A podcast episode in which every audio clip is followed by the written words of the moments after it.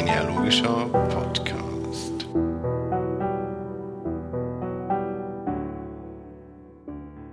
Hallo, hier ist wieder Timo Kracke, der Gastgeber sozusagen dieses Podcasts. Ich freue mich, dass ihr auch diesmal wieder dabei seid bei der zweiten Folge vom Der Genealoge Podcast. Ja, vielleicht kann ich einfach mal ganz kurz erzählen, was so in den letzten Wochen nach der Veröffentlichung der ersten Folge passiert ist. War für mich einfach eine ganz, ganz spannende Zeit. Das Projekt äh, hat irgendwo angefangen. Ich war sehr nervös, wie so der Anklang ist, ob, ob es viele, viele Interessenten geben wird oder wie der Podcast im Allgemeinen angenommen wird. Hatte ja nach der Veröffentlichung der ersten Folge auch in einige Mailinglisten, Foren und so weiter E-Mails geschrieben, einfach um dem einen oder anderen mal zu informieren, dass es diesen Podcast gibt. Und ja, habe wirklich ein sehr, sehr positives Feedback aus allen Seiten bekommen, ob es über Facebook oder Twitter gab. Es haben einige Leute auf dem Blog geschrieben, heißt auf der Seite www.dergenealoge.de, haben mir einige Leute, Leute Kommentare hinterlassen, haben mir geschrieben, wie sie den Podcast finden und ja, was ihnen besonders gut gefallen hat, was ihnen weniger gut gefallen hat. Und natürlich gibt es auch zwei, drei kritische Stimmen, die, die vielleicht das Konzept anders aufgestellt hätten. Die einen sagen, der Podcast müsste kürzer sein, die anderen sagen, der Podcast muss mindestens eine Stunde sein. Ähm, aber trotzdem, in Summe eigentlich ein sehr, sehr positives Feedback. Also einige haben mir gratuliert zu dem Projekt, freuen sich, dass es endlich eine deutschsprachigen Podcast, Radiosendung zum Thema Anforschung Genealogie und allem, was dazugehört, gibt. Und ja, hoffen, denke ich, dass es viele weitere Folgen geben wird von diesem Podcast. Und ja, parallel dazu werde ich jetzt gleich auch noch einen Artikel schreiben auf der Seite www.dergenealoge.de im Bereich Neuigkeiten, wo ich einfach mal ein paar Stimmen aus aus den letzten E-Mails, die ich so bekommen habe, einfach mal zusammenfasst, dass ihr euch einen eigenen Überblick verschaffen könnt, was da tatsächlich gekommen ist, was andere über den Podcast sagen. Und ja, also mich hat sehr, sehr gefreut über das positive Feedback und hat mich eigentlich ja ermuntert, natürlich weiterzumachen. Darum gibt es jetzt hier heute die zweite Folge vom Podcast und ja, diesmal möchte ich direkt durchstarten. Ich hatte das große Glück und hatte ein Telefoninterview mit Jesper Zedlitz vom Verein für Computergenealogie zum Thema der Verlustlisten. Es gibt eine eigene Internetseite www.verlustlisten.de ist ein sehr interessantes Projekt und Jesper hat sich die Zeit genommen, mit mir da mal drüber zu sprechen und ja, dementsprechend starten wir gleich durch und es geht weiter mit dem Interview.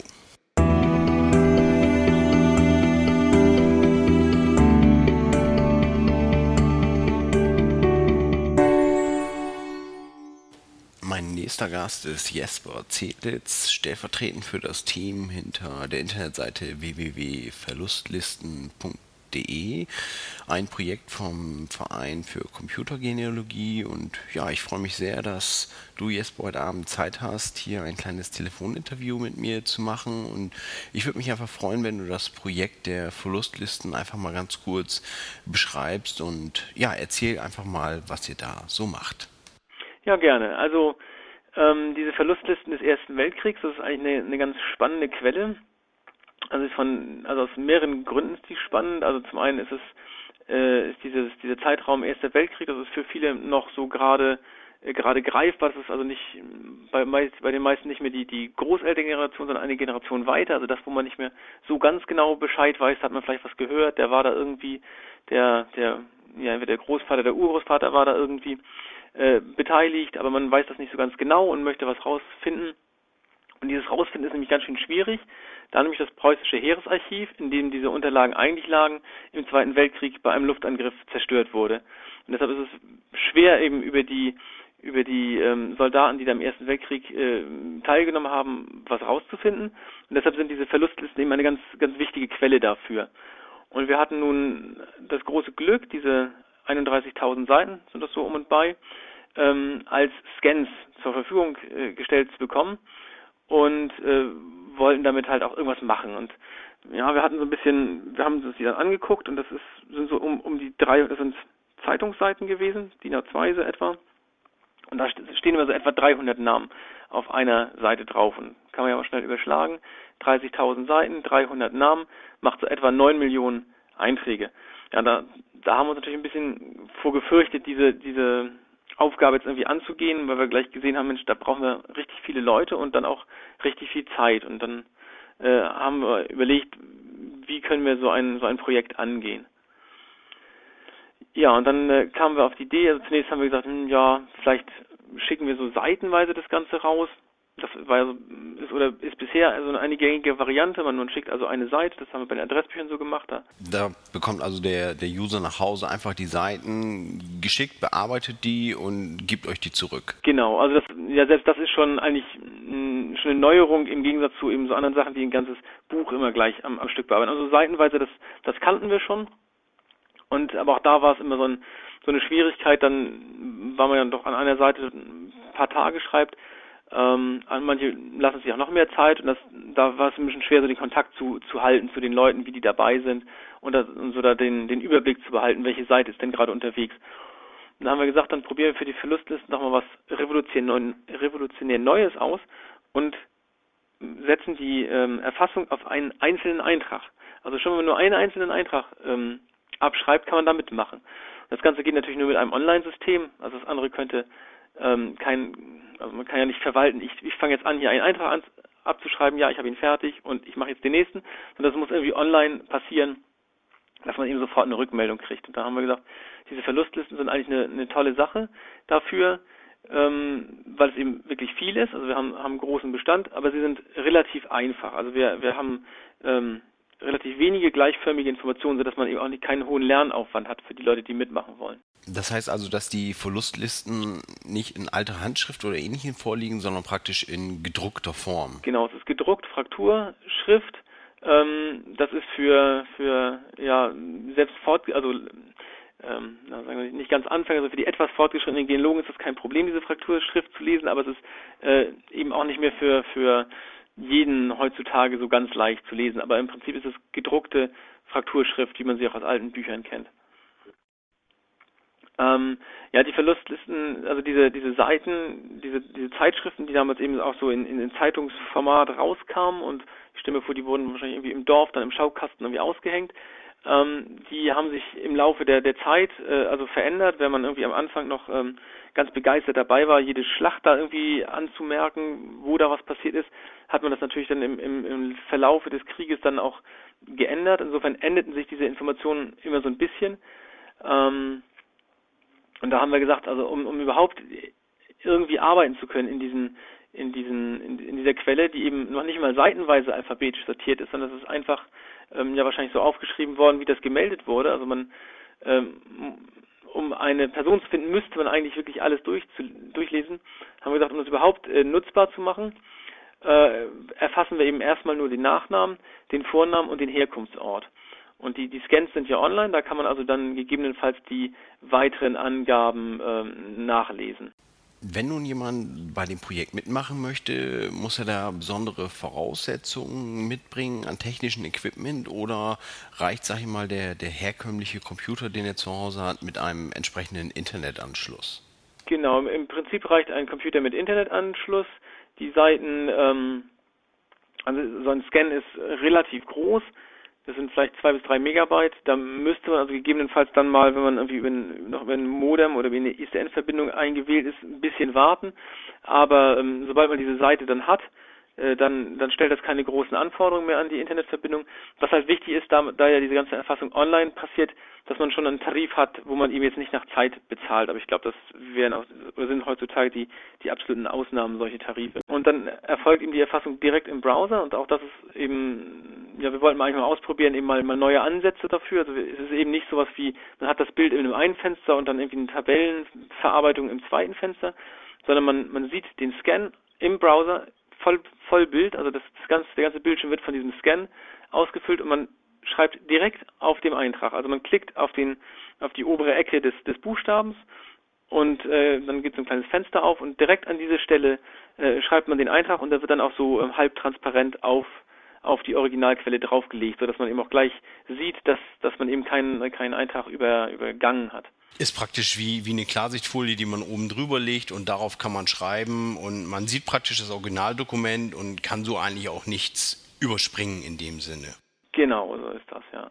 Und das ist eben, ähm, also selbst, das ist ja meistens keine böse Absicht, dass man das übersprungen hat. Das passiert auch. Also wir haben so ein paar richtig eifrige Erfasser, die dann eben mehrere Zehntausend äh, Einträge getippt haben, wo wir uns immer schon fragen, wie die das denn machen, äh, ob die den ganzen Tag dabei sitzen. Selbst denen passiert das immer mal, dass, dass man da mal einen überspringt. Und das ist natürlich jetzt durch diese, durch diese neuartige Online-Erfassung mit dieser, äh, mit diesem sofortigen visuellen Feedback da, ähm, total gut zu sehen, dass da eben kein einzelner Eintrag äh, unter den Tisch fällt. Ist aber auch, wenn, wenn jemand tatsächlich auf der Seite was einträgt, hat so eine Seite fertig gemacht, hat er für sich eine eigene Kontrolle, was er geschafft hat, ob er Einträge übersehen hat. Dauert es dann noch irgendwie, bis die Einträge online sind? Sind sie sofort online oder ja, muss der User vielleicht noch irgendwas dahingehend machen? Ja, es ist, es ist, also haben so ein, wir haben auch gesagt, also wir, ähm, wir wollen eben nicht bis zum bis zum Ende warten, also bis, bis sozusagen alles erfasst ist, sondern wir wollen auch diese diese Zwischenergebnisse eben wirklich jeden Eintrag, der in dem Moment getippt wurde, schon zur Verfügung stellen. Man kann also direkt in den Daten sofort suchen. Das sind eben diese Informationen nur eben Nachname, Vorname und der Herkunftsort plus natürlich die Seitenzahl, die kennen wir schon und die, die, das Datum der Meldung kennen wir auch. Das ergibt sich einfach aus der Seitenzahl, das muss man also nicht mit abtippen. Darin kann man schon suchen. Da könnte man auch gleich sagen, ich habe einen Tippfehler gesehen, also kein, also kein Tippfehler in der Quelle, die kommen auch vor, sondern ich habe einen, also einen Lesefehler gesehen, wo heutzutage einer falsch abgeschrieben hat. Das ist eben auch eine tolle Rückmeldung, dass wir eben so, so Fehler gleich äh, behandeln wollen. Das ist aber der erste, erste Schritt. Also wir wollen mit den Daten dann noch mehr machen, denn ähm, was natürlich auch ganz, ganz wichtig ist, immer äh, ganz wichtig ist, zu welchem äh, Land gehört diese Verlustliste, also diese ganze Sammlung der Verlustlisten ist nach ähm, sozusagen also nicht die Verlustliste, sondern es sind Verlustlisten im Plural, denn die einzelnen äh, Länder hatten ähm, Verlustlisten. Also es gibt also die preußische Verlustliste, das ist so die, die umfangreichste. Und daneben gibt es dann von den weiteren Ländern von Bayern, von Sachsen und Württemberg gibt es Verlustlisten. Äh, die Marine hatte eine und ähm, die äh, Schutztruppe, die also in den, in den Kolonien stationiert war, die hatte auch eine eine Verlustliste und dann daneben gibt es noch so ein paar ganz exotische äh, Verlustlisten, also immer ein, ein Plural. Und dieses, ähm, die Informationen, zu welcher dieser Liste denn nun die, die Person gehörte oder auch zu welcher, äh, zu welchem Regiment, das wird in einem, einem zweiten Schritt erfasst, weil das einfach ähm, viel leichter ist, das massenweise zu erfassen. Also ein, also ein Regiment, das füllt mal eine halbe Seite, mal auch mehrere Seiten. Es geht einfach viel einfacher, das in einem, in einem zweiten Schritt äh, zu erfassen. Da haben wir jetzt auch schon ein, ein äh, Programm für, hat uns auch ein, ein Freiwilliger entwickelt, der, mit dem man das eingeben kann. Das ist aber was, was ganz, relativ wenige Leute machen äh, müssen, nur weil es einfach ähm, viel, man, man schafft viel mit, mit äh, also man schafft viele Einträge zu bearbeiten durch durch wenig Arbeit und man muss sich relativ gut in diesen militärischen Zusammenhängen auskennen. Also das Darum, weil es halt einfach schwierig ist, habt ihr dafür einige Profis und diese wenigen kümmern sich halt um diese Eingabe und die anderen brauchen es nicht beachten. Das ist ein bisschen schwierig und das wollen wir eben nicht den, den ganzen vielen Erfassern äh, zumuten. Wir haben also jetzt ähm, derzeit haben wir hier gut 360, 361 haben sich gerade angemeldet, also 361 Erfasser.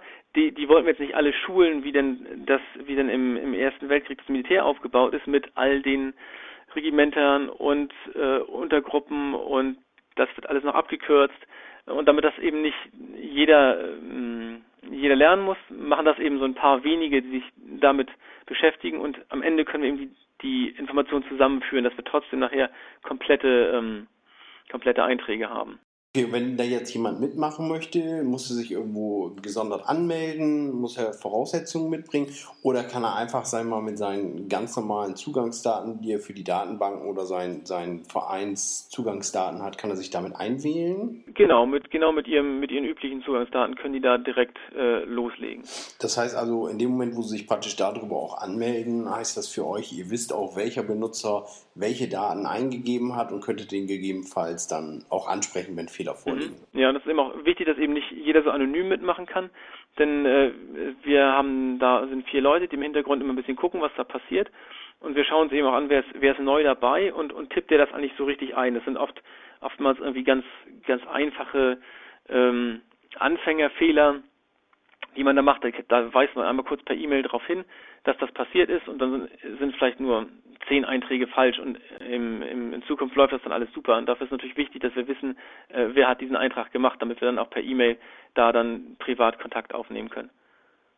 Also so oft so sogar solche Geschichten wie, also in, dem, in der Frakturschrift gibt es halt so Ähnlichkeiten, dass das, ähm, es gibt ja zwei Sorten von S, das gibt ja einmal das, dieses, ähm, das S, was aussieht wie unser S, aber auch das Lang S und dieses Lang S, das sieht dem, dem F zum äh, Verwechseln ähnlich und da würden wir halt gegebenenfalls dann nochmal hinweisen, dass, dass da doch mal noch genauer geguckt werden muss und dass man die eben nicht nicht, äh, also dass es eben diese spezielle S da gibt.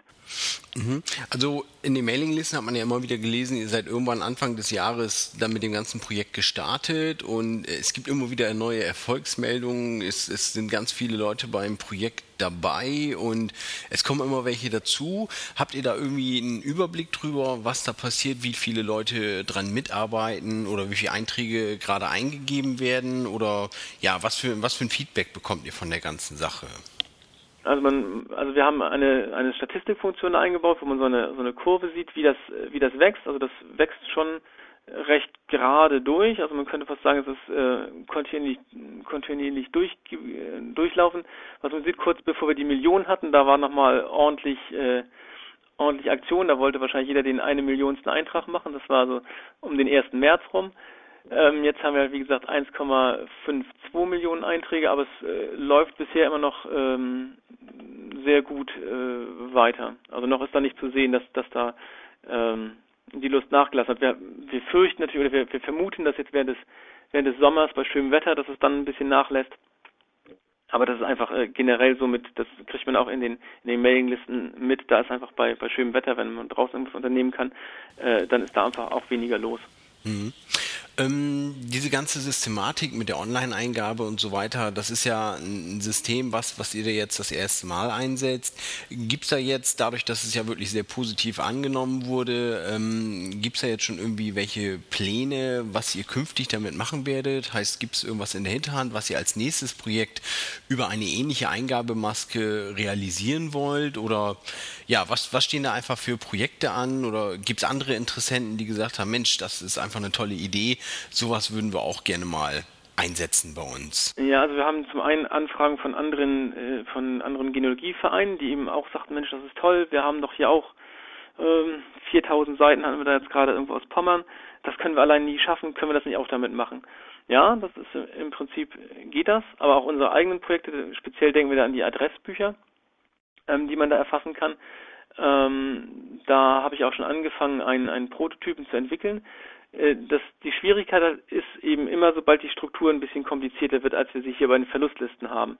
Also bei den Verlustlisten haben wir eben 30 oder 31.000 Seiten mit quasi immer gleichen Informationen.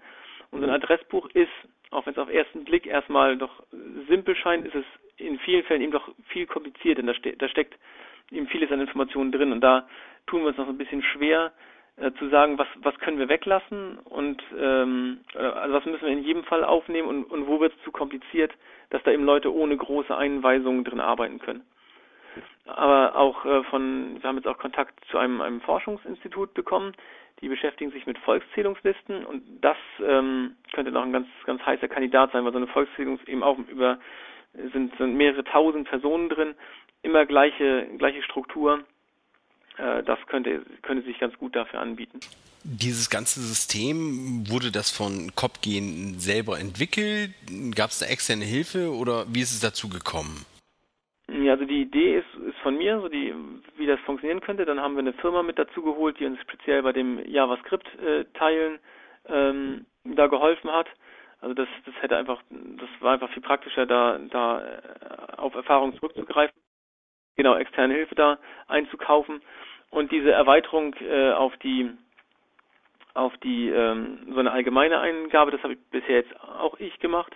Das macht einfach macht immer Spaß, das so auszuprobieren. Aber wenn wir jetzt merken, dass es läuft irgendwie gut und ähm, wir brauchen da eben noch, noch größere Änderungen dran, dann würden wir halt auch wieder eine, eine externe Firma da beauftragen, die uns da die Arbeit äh, abnimmt.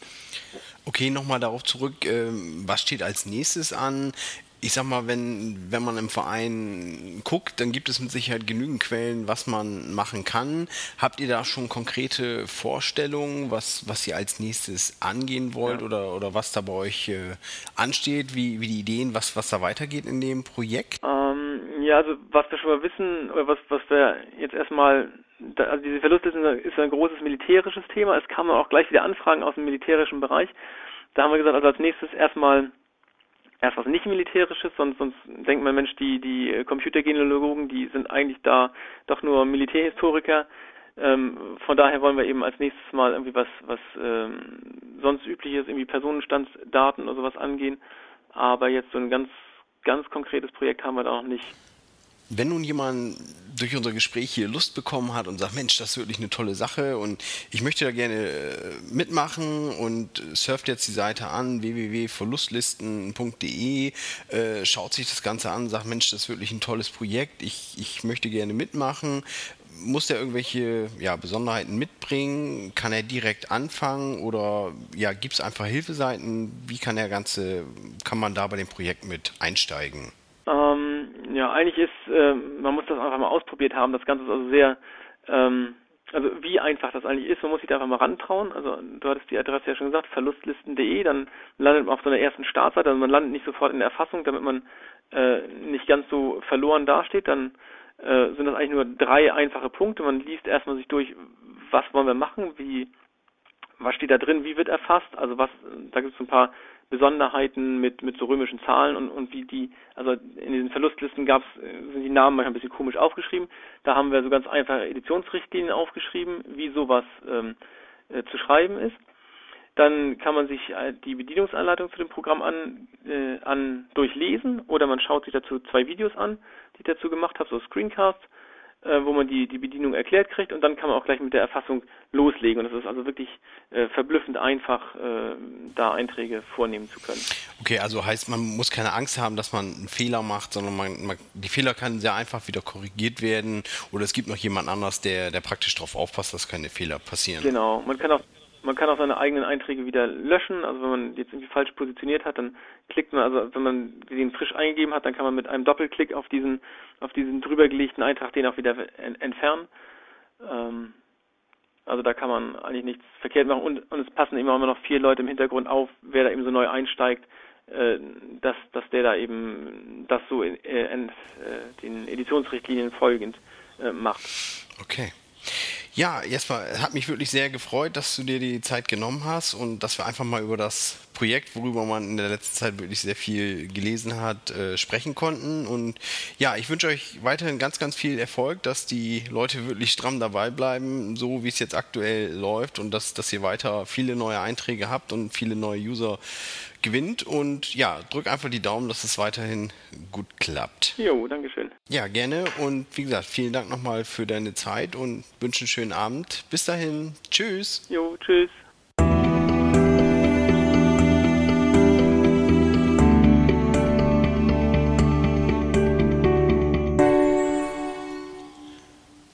Den letzten vier Wochen ist natürlich einiges passiert, nachdem ich den Podcast veröffentlicht hatte. Ich habe noch weiter recherchiert, was, was es für Themen gibt, was vielleicht interessant sein könnte. Habe auch schon mit vielen Leuten gesprochen, was äh, demnächst im Podcast noch für Interviews erscheinen können. Habe hab viele Leute schon gesprochen, die sich darauf freuen und gerne ein Interview machen wollen würden. Und ja, nichtsdestotrotz brauche ich natürlich euer Feedback. Was gefällt euch am Podcast? Was würdet ihr gern hören? Gibt es ein besonderes Thema? Soll ich mit jemandem sprechen? Was, was gibt es einfach an Neuigkeiten? Um was geht es in der, in der Anforschungswelt in der letzten Zeit? Und ja, ich würde mich freuen, wenn ihr mir mal schreibt. Ich habe auf der Seite www.dergenealoge.de ja meine Kontaktmöglichkeiten aufgeschrieben.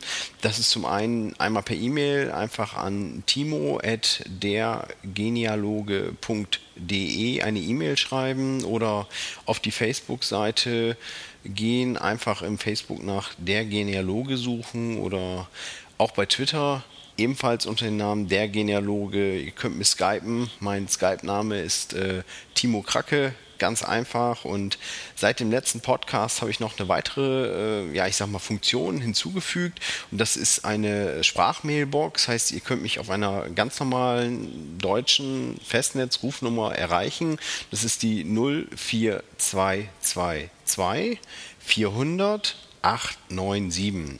Unter dieser Rufnummer geht eine Mailbox ran. Auf diese Mailbox könnt ihr mir eure Nachrichten sprechen und einfach mal eure Wünsche kundtun. Und ja, vielleicht hört ihr ja schon beim nächsten Mal eure Stimme im Podcast.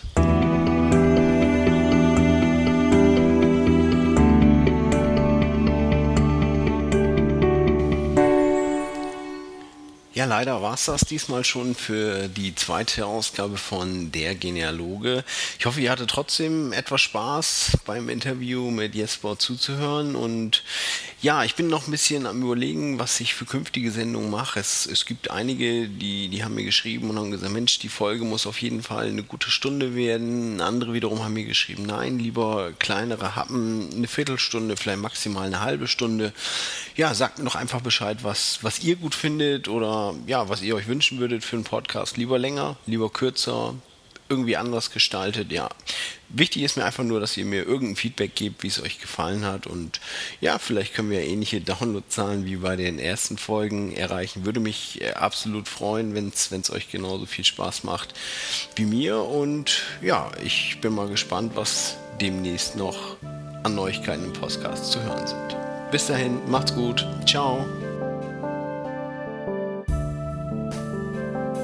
Menschen, die nicht auf ihre Vorfahren zurückblicken, werden auch nicht an die Nachwelt denken. Edmund Burke